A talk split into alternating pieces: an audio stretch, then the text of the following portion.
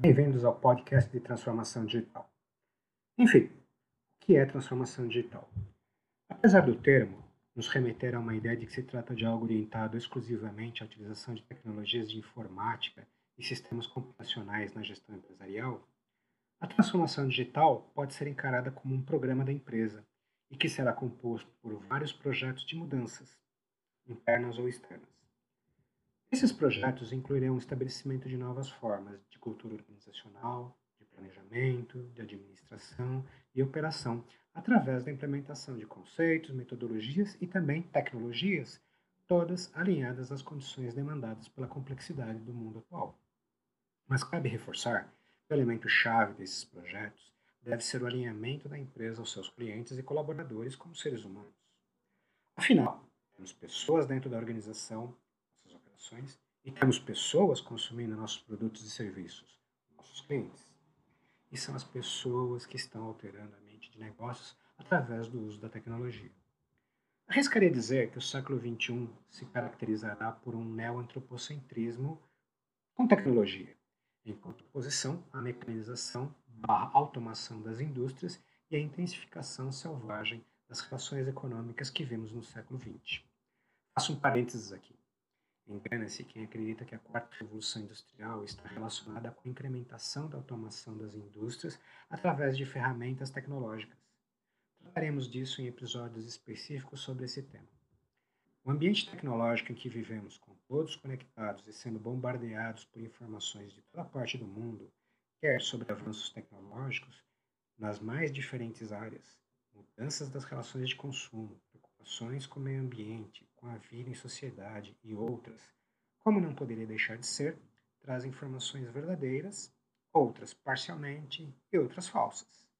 Daí o porquê das empresas terem que se preocupar com projetos estruturados e baseados em dados verdadeiros, para assim alcançarem resultados que aumentarão a sua vantagem competitiva.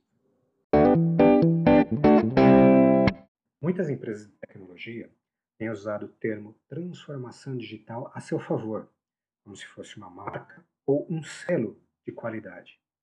Sem restrições a tal, pois não deixa de ser uma estratégia de marketing, já que o termo está tão evidente. Dizem essas companhias: promovemos a transformação digital de sua empresa empregando nossas ferramentas de Big Data, inteligência artificial, Deep Learning, etc. Compre nossa suíte de soluções e seu negócio estará atualizado para os desafios atuais. Não é nada disso. Relembrando, tecnologia não é o fim, e sim o meio pelo qual o negócio pode alcançar melhores resultados.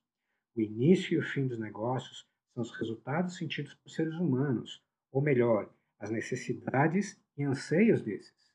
Logo, é descabido que tecnologia por tecnologia trará resultados para a empresa. Em nosso próximo episódio, vamos entender como se dão os projetos de transformação digital e isso ficará mais claro. Temos agora que levar em consideração o impacto do uso das novas tecnologias no comportamento humano. Por exemplo, é inegável que o acesso à internet por celulares não só mudou a forma como as pessoas se relacionam, compram, manifestam-se, mas também mudou a própria internet, demandando maiores velocidades, mais proteção quanto a vulnerabilidades que permitem o eventual sequestro de dados, ou seja, a tecnologia influenciou o ser humano que por sua vez demandou mudanças na tecnologia. E essa agora causará uma nova mudança no ser humano, e daí por diante em um ciclo infindável.